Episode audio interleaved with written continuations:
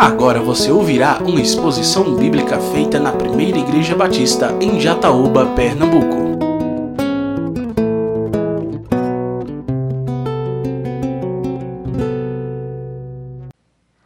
Nos diz a palavra do Senhor: Das profundezas clamo a ti, Senhor. Escuta, Senhor, a minha voz. Estejam alertas os teus ouvidos às minhas súplicas. Se tu, Senhor, observares iniquidades, quem, Senhor, poderá escapar? Mas contigo está o perdão, para que sejas temido. Aguardo o Senhor, a minha alma o aguarda. Eu espero na Sua palavra. A minha alma anseia pelo Senhor mais do que os guardas anseiam pelo romper da manhã mais do que os guardas pelo romper da manhã.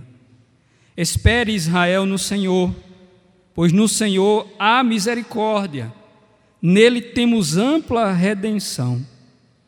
É Ele quem redime Israel de todas as suas iniquidades. Ó oh Deus, obrigado porque o Senhor é a nossa esperança.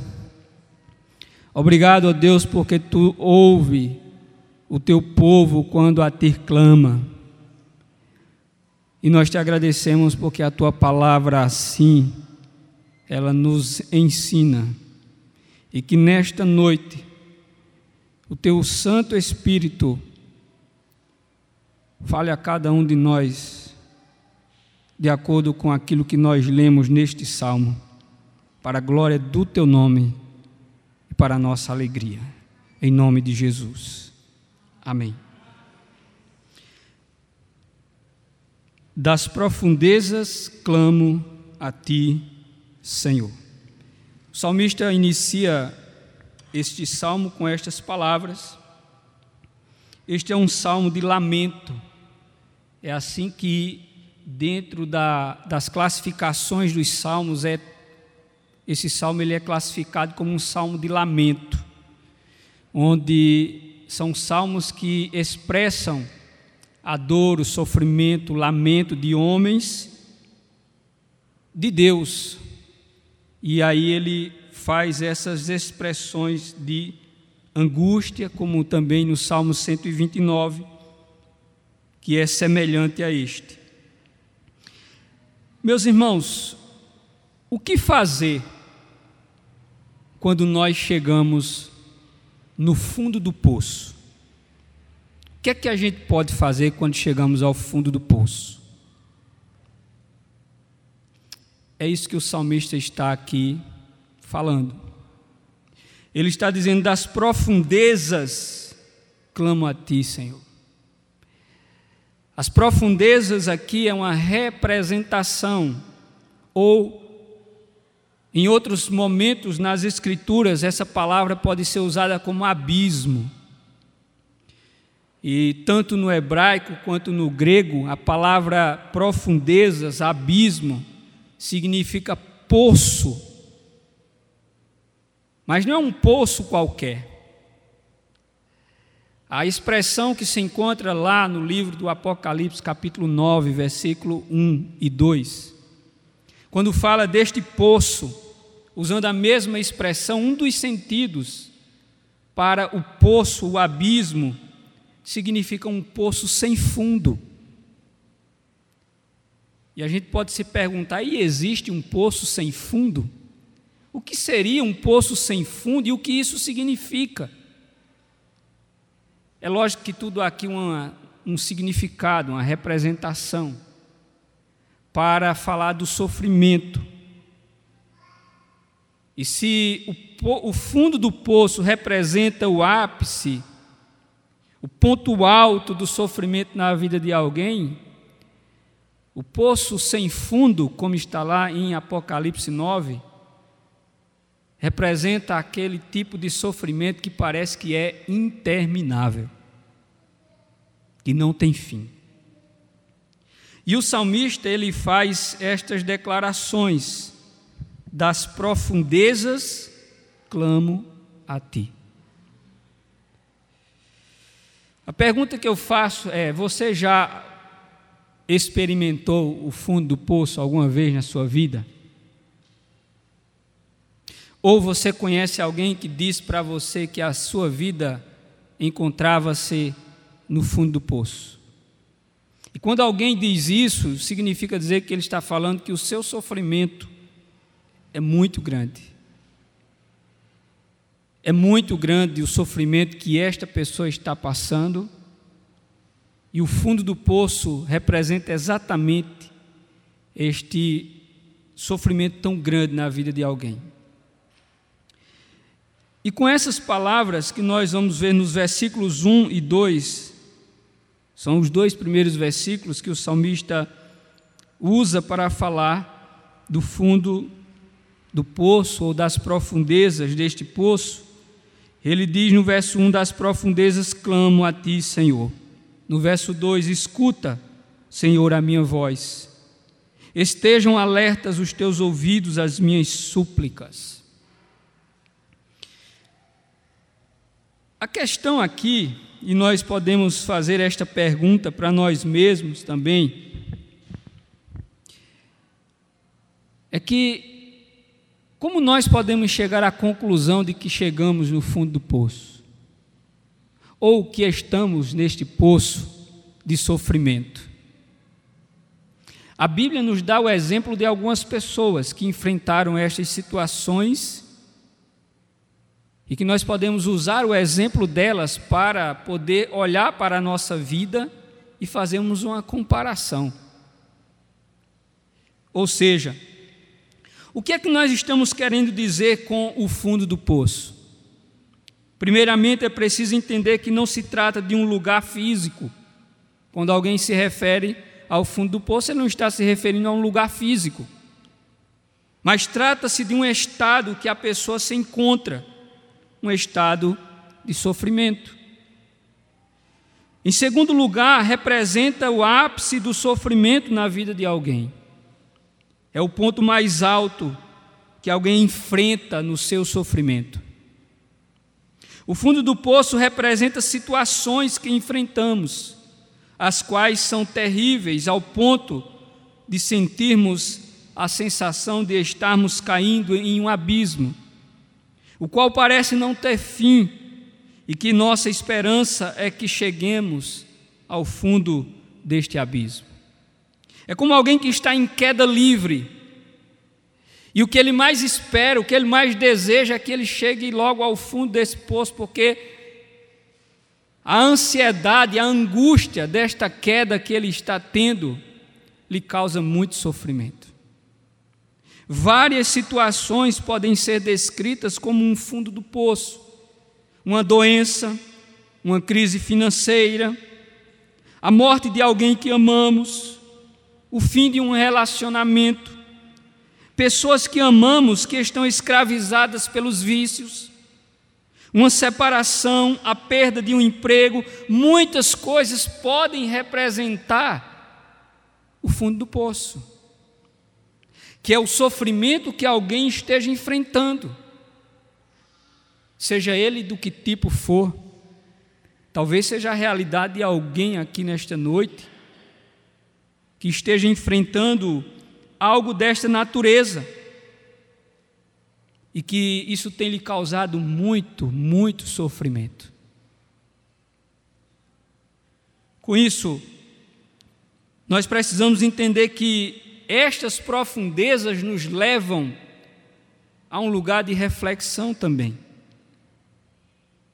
Porque enquanto estamos em queda livre, e quando chegarmos no fundo desse poço, teremos a oportunidade de refletir sobre muitas coisas: quem somos, o que fazemos da nossa vida, das nossas crenças em Deus, em quem confiamos, qual é a nossa esperança?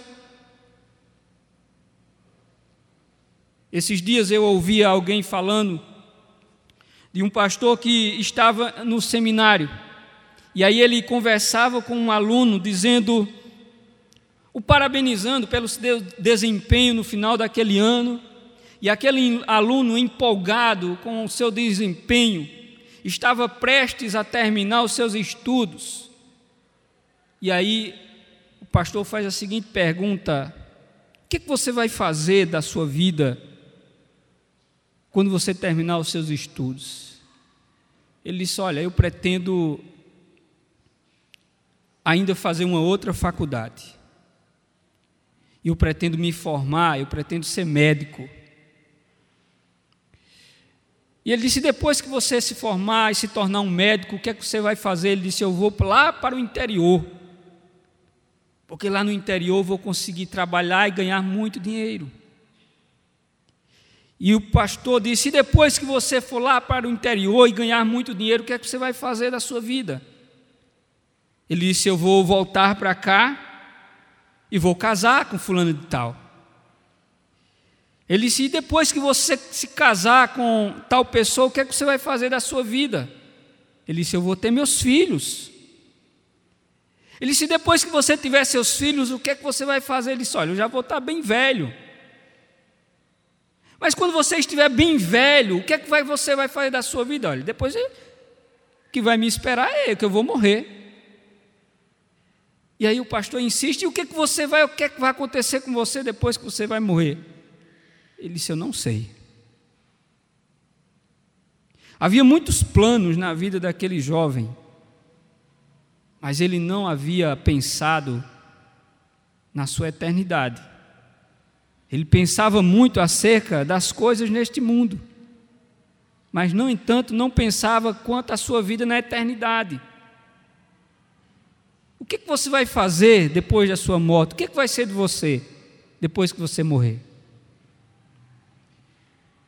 Ou seja, o fundo do poço nos ajuda a refletir sobre a vida, sobre quem somos, sobre as nossas limitações, sobre as nossas fraquezas. Nós vamos reconhecer que não somos muitas vezes quem achamos que somos. Nós vamos perceber que não temos toda a capacidade que achávamos que tinha. Nós vamos perceber que não somos tão inteligentes como nós achávamos que éramos. Nós vamos entender que aquilo que nós tínhamos ao nosso dispor não é suficiente para nos tirar de uma situação caótica.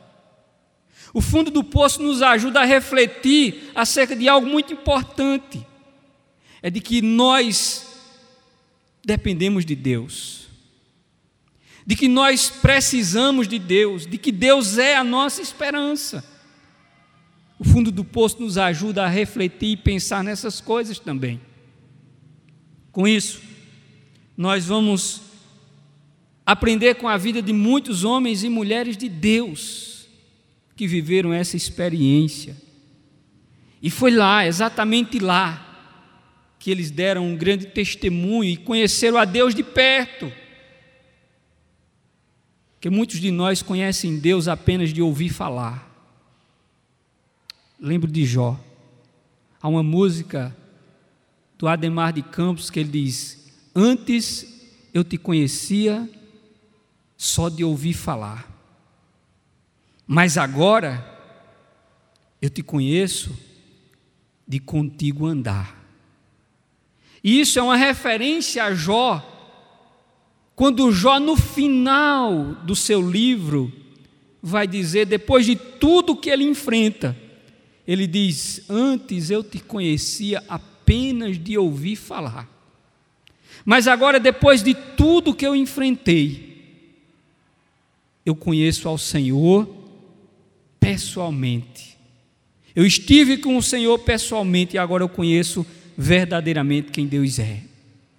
Muitas vezes, o fundo do poço será necessário para nós conhecermos a Deus de verdade. Porque muitos de nós conhecem Deus apenas de ouvir falar. São situações de sofrimento que podem ajudar alguns a conhecer verdadeiramente quem Deus é. Com isso, veja que o salmista, no versículo 1, ele ora mas ele não ora de um lugar especial. Ele não está orando na igreja, ele não está orando na casa dele. Ele não está orando no palácio, ele não está orando na praça. O texto diz no versículo 1: Das profundezas clamo a ti, ó Senhor. O salmista está orando do fundo do poço. E muitas vezes será um lugar de oração para muitos. Muitas vezes passamos a vida e não oramos como deveríamos orar. Não oramos o quanto precisávamos orar não entendemos a importância da oração, o quanto ela tem, mas muitas vezes vamos aprender, conhecer o valor da oração, a importância da oração, a necessidade da oração, e vamos ter um tempo para a oração lá no fundo do poço. Porque lá vai ser um lugar de oração. E muitos personagens da Bíblia fizeram deste lugar um lugar de oração. Como, por exemplo, eu mencionei domingo passado, a vida de Jonas, que também fez algo desse tipo, orou a Deus quando estava no ventre do peixe, e que ele chama de um lugar terrível. Quem não lembra dos amigos de Daniel, que foram jogados na fornalha, e lá na fornalha, eles oravam a Deus e na fornalha Deus estava com ele. Quem não lembra de Daniel, que foi jogado na cova dos leões? E Daniel, na cova dos leões, Daniel orava. E enquanto estava na cova dos leões orando, Deus estava ali com ele também. E nós conhecemos tanto a vida dos, dos amigos de Daniel que aconteceu com eles o que foi que aconteceu com os amigos de Daniel que foram jogados na fornalha? Nada. Eles não foram mortos, porque na fornalha de fogo ardente eles estavam orando a Deus.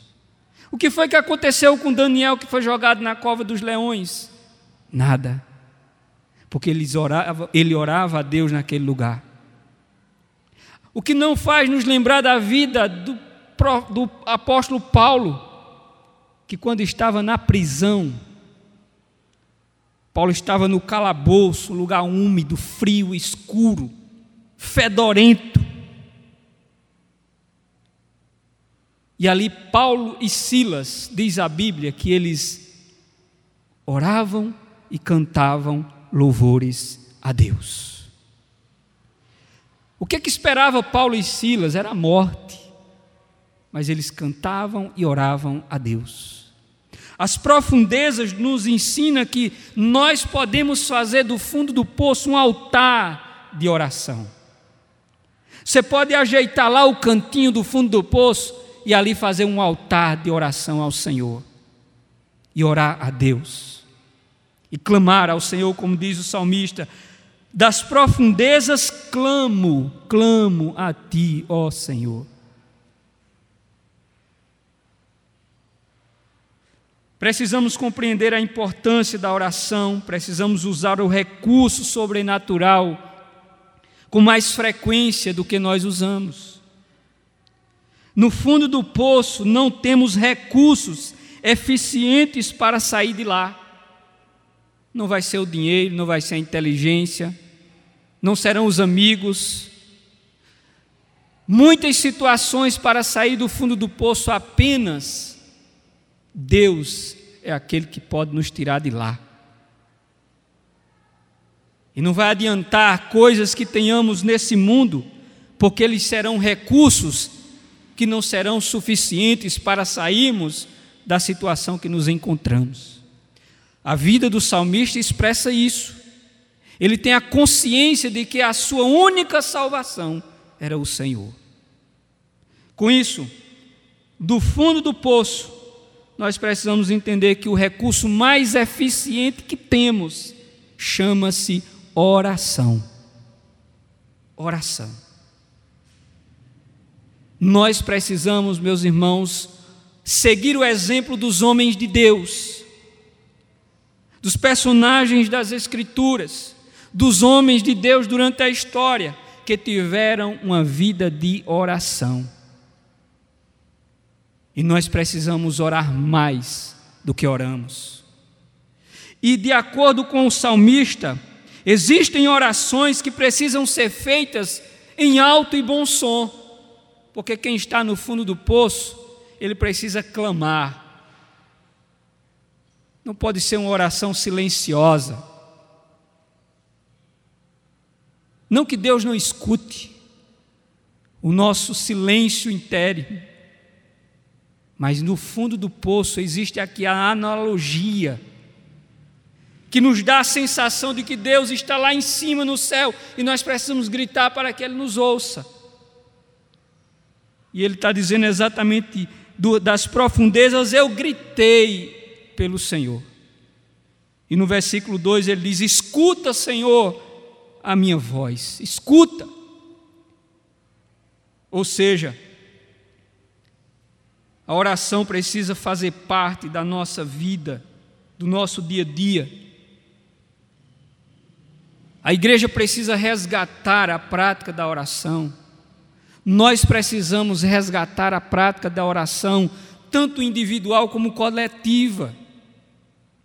A igreja precisa entender que sem oração nós não chegamos muito longe. A nossa caminhada se torna muito mais difícil.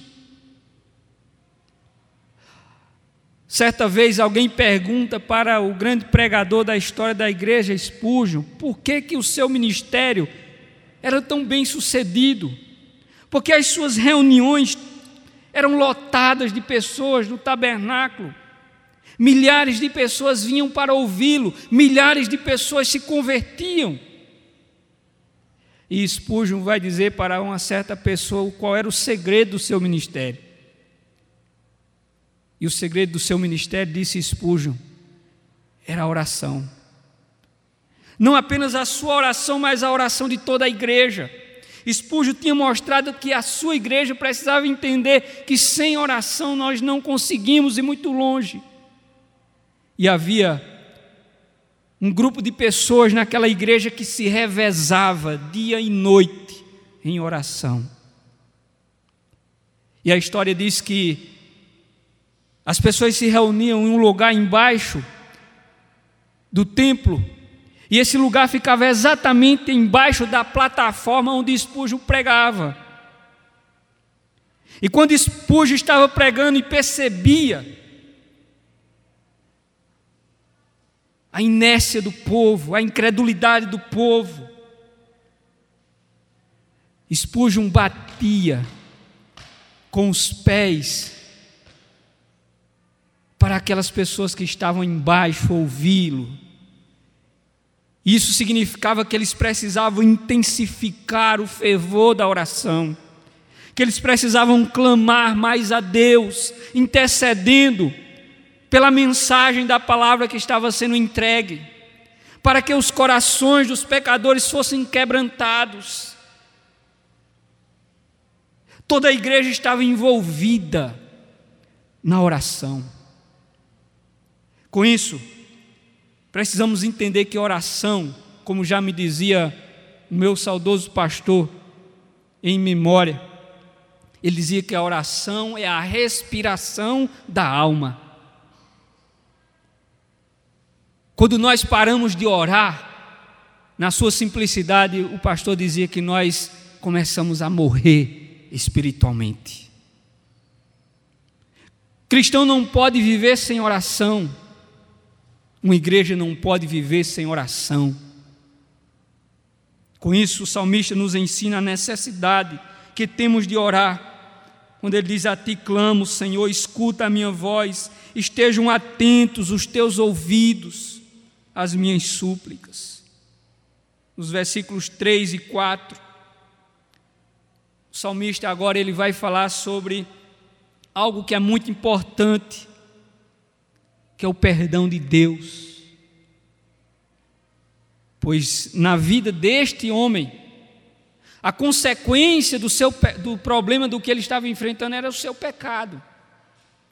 Ele se encontrava no abismo por causa do seu pecado.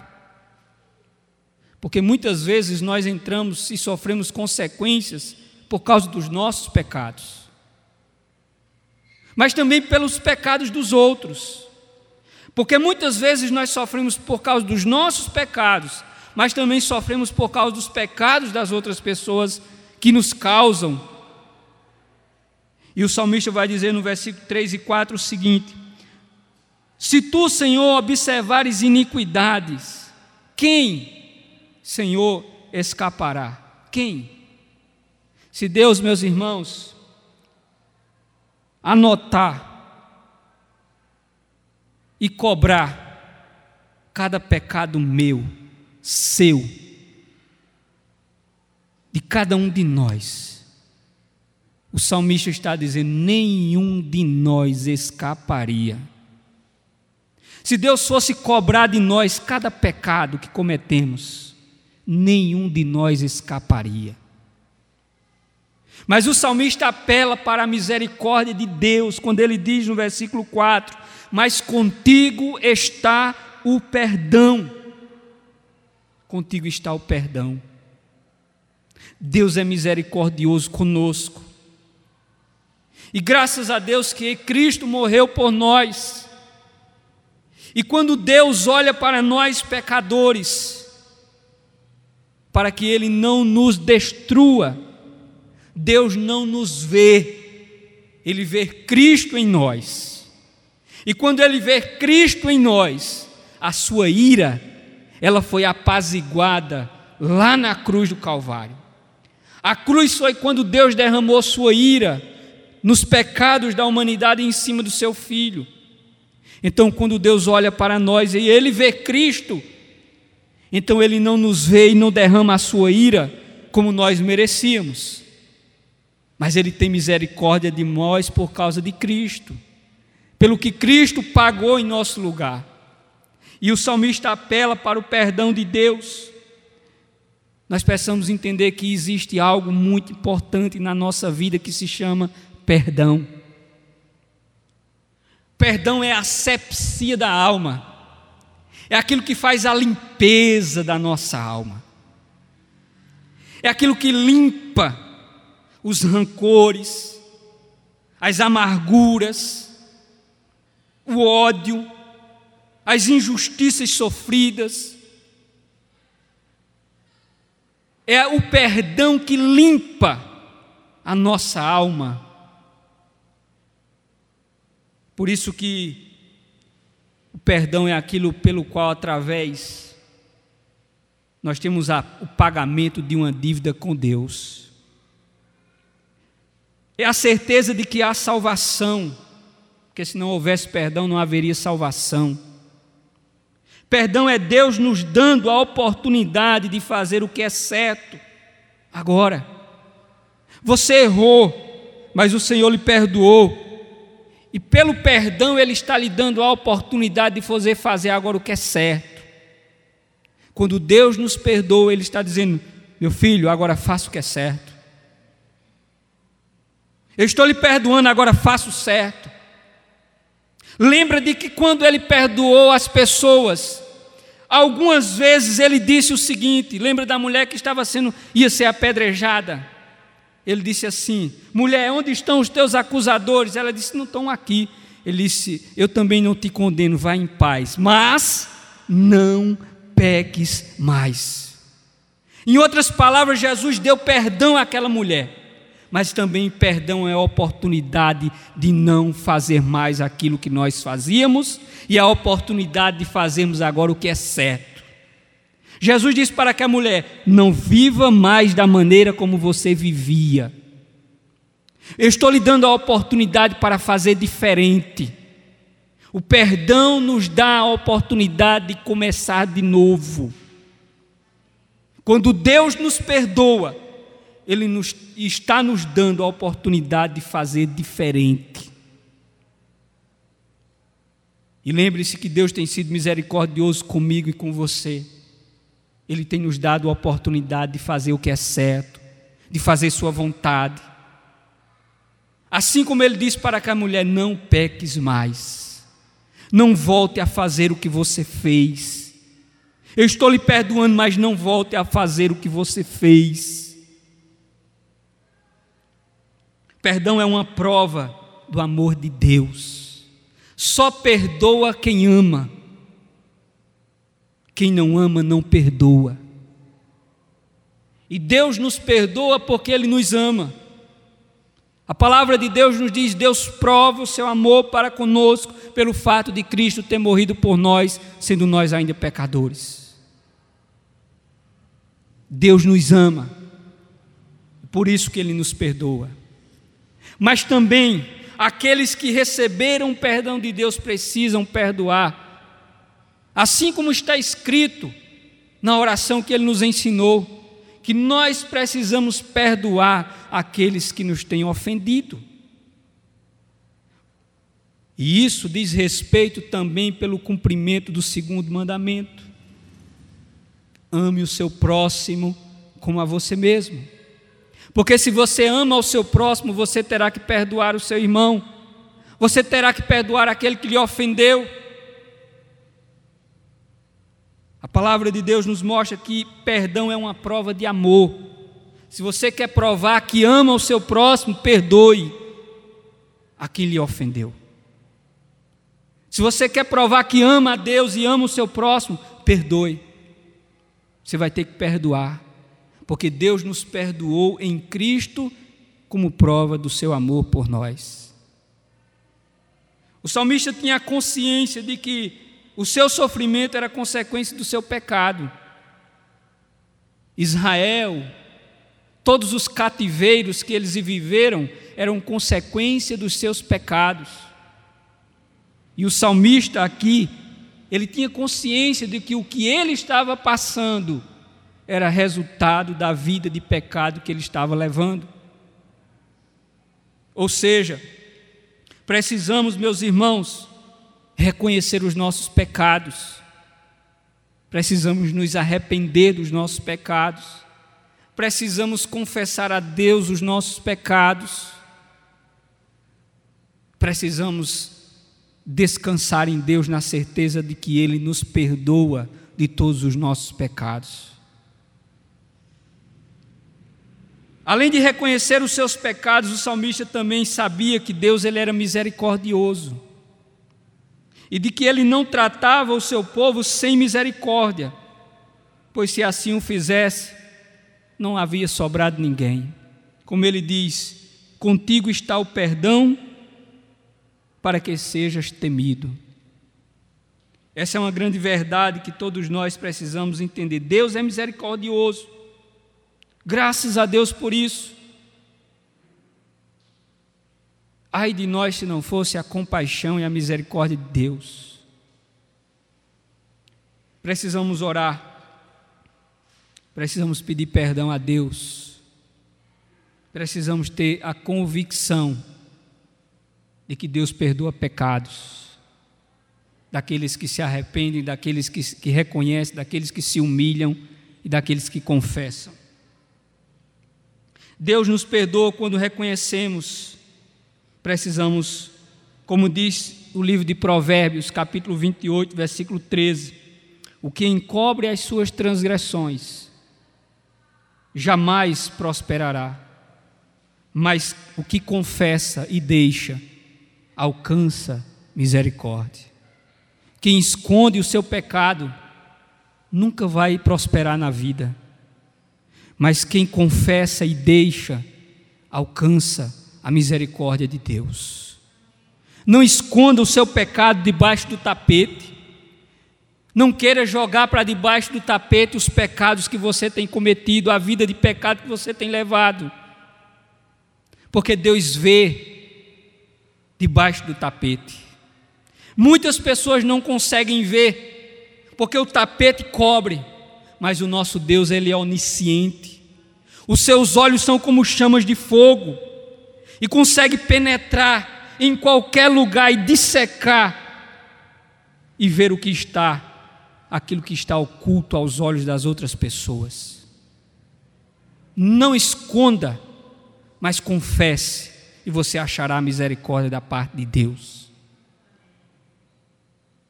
E nos versículos 5 e 8, até o 8, nós vamos concluir Quando o salmista entende que esperar no Senhor é a nossa esperança. Esperar no Senhor é a nossa esperança. Veja o que ele diz no versículo 5 a 8: A minha alma anseia pelo Senhor, mais do que os guardas anseiam pelo romper da manhã. O vigilante, que passa a noite inteira acordado, cuidando das coisas dos outros, o que ele mais deseja é que o dia amanheça para que ele possa ir para casa descansar. Alguém que está cuidando de um doente durante a noite, o que ele mais deseja é que o dia amanheça.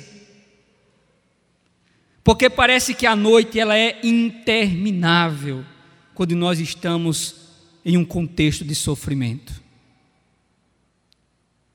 Se você quer saber o quanto dura uma noite, acompanhe alguém durante um momento de dor e sofrimento, esteja ao seu lado para ajudá-lo. Onde você terá que passar a noite inteira acordado para cuidar daquela pessoa. E você verá o quanto a noite é longa. O quanto é longa uma noite. E o quanto é importante para alguém que o dia amanheça logo. E assim o salmista diz: Assim como guarda anseia pela chegada do amanhecer, a minha alma anseia e espera pelo Senhor. Ah, Deus, eu estou aguardando o Senhor. A tua salvação, a tua misericórdia é o que eu mais desejo na minha vida. É isso que o salmista está dizendo. Esperar pelo Senhor é a coisa melhor que nós podemos fazer na vida.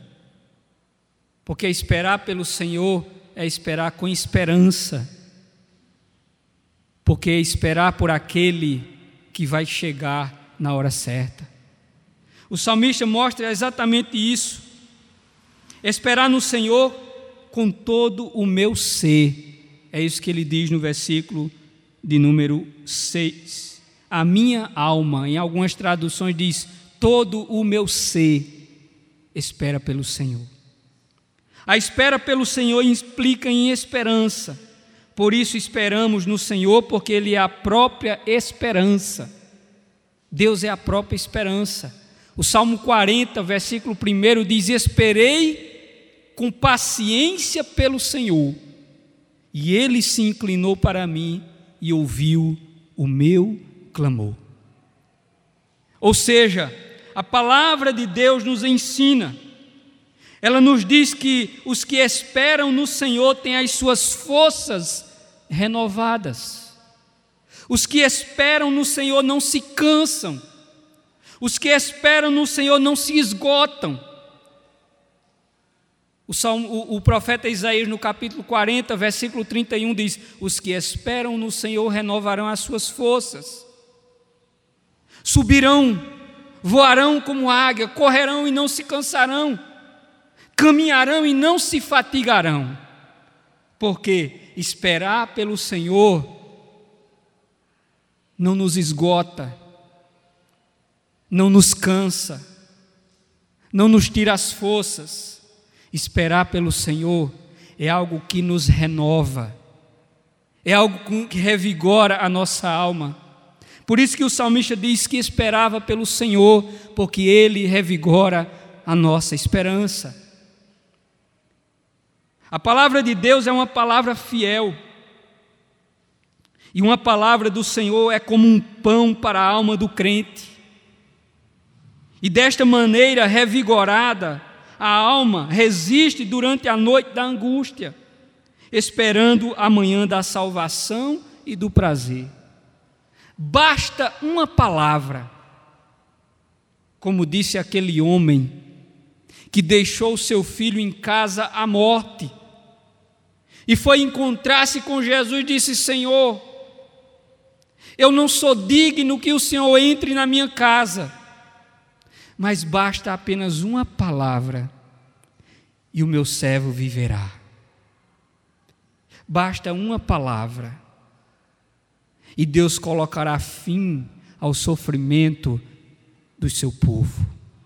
Basta uma palavra da parte de Deus, porque a palavra de Deus é como um pão que revigora a nossa alma e que nos dá forças para caminhar uma jornada mais longa.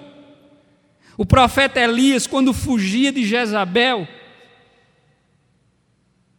e Deus o alimenta com um pão e diz: coma, porque você tem uma longa caminhada pela frente.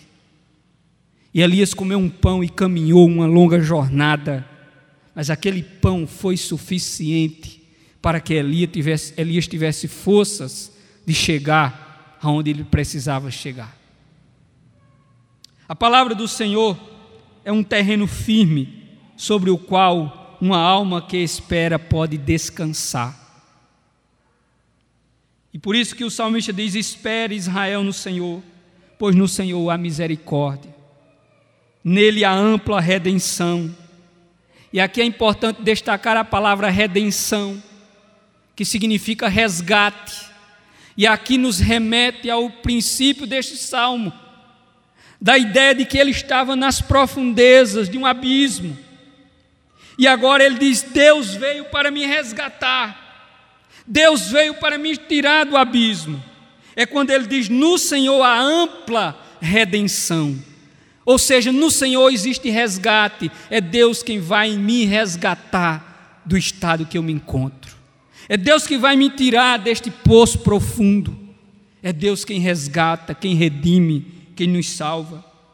Deus é quem nos resgata da morte, da perdição, do nosso sofrimento. Assim, como diz o Salmo 30, versículo 5, porque a sua ira dura um só momento, mas o seu favor dura a vida inteira. E aí o mais importante, se você está enfrentando, se você vai enfrentar, quando você enfrentar, lembre-se do Salmo 30, versículo 8, versículo 5, quando ele diz assim: o choro pode durar uma noite inteira, mas a alegria vem ao amanhecer. É a mesma ideia do salmista que está dizendo: como guarda anseia pelo amanhecer. E o salmista diz no Salmo 30, versículo 5: a noite, ela dura, ela é longa, mas a alegria vai vir logo que o dia amanhecer. É quando Deus coloca um ponto final no sofrimento do seu povo. É isso que o salmista está dizendo. No livro de Lamentações, capítulo 3, versículo 19 em diante, o profeta Jeremias diz assim: Lembra-te da minha aflição e do meu andar errante, do absinto e da amargura. Minha alma continuamente se lembra disso e se abate dentro de mim. E aí ele diz: Quero trazer à memória o que pode me dar esperança. E o versículo 22 diz: Ele diz: As misericórdias do Senhor são a causa de não sermos consumidos, porque as suas misericórdias não têm fim, renovam-se a cada manhã. Grande é a tua fidelidade minha porção é o Senhor, diz a minha alma, portanto nele esperarei. O Senhor é bom para aqueles que esperam nele, para aqueles que o buscam. Bom é aguardar a salvação do Senhor, das profundezas do seu sofrimento. Deus disponibiliza as cordas da oração. Entenda isso. Das profundezas do seu sofrimento, Deus disponibiliza as cordas da oração. É a oração a corda que Deus joga para que você se agarre e para que você possa sair de onde você está. A oração não muda Deus.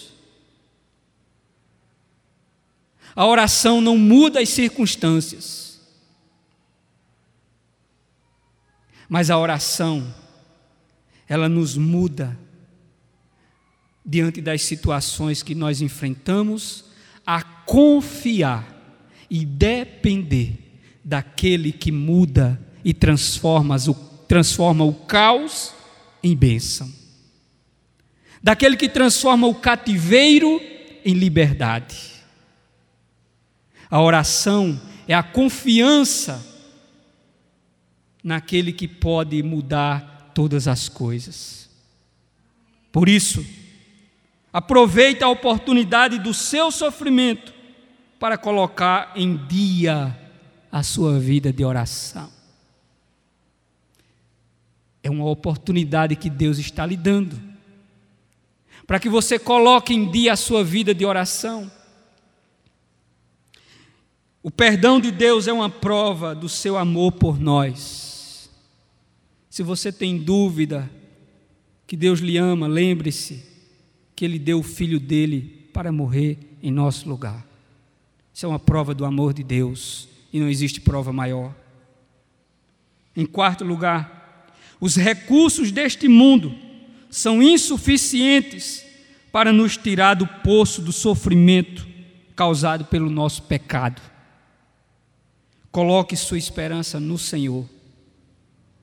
E em quinto e último lugar, Deus é quem nos resgata do fundo do poço do poço da angústia, do poço do sofrimento, do poço da dor, do poço da escravidão do pecado, Deus é quem nos resgata do fundo do poço.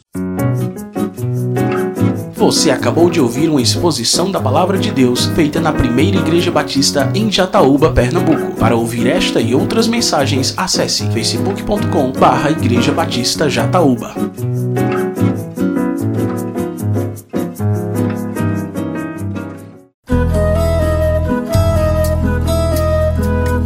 Conheça nossa comunidade. A primeira igreja batista em Jataúba está localizada na rua José Alvino de Lima, número 174, bairro Matadouro, próximo ao Clube Municipal. Para saber mais detalhes de nossa programação semanal, acesse facebook.com barra Igreja Batista Jataúba.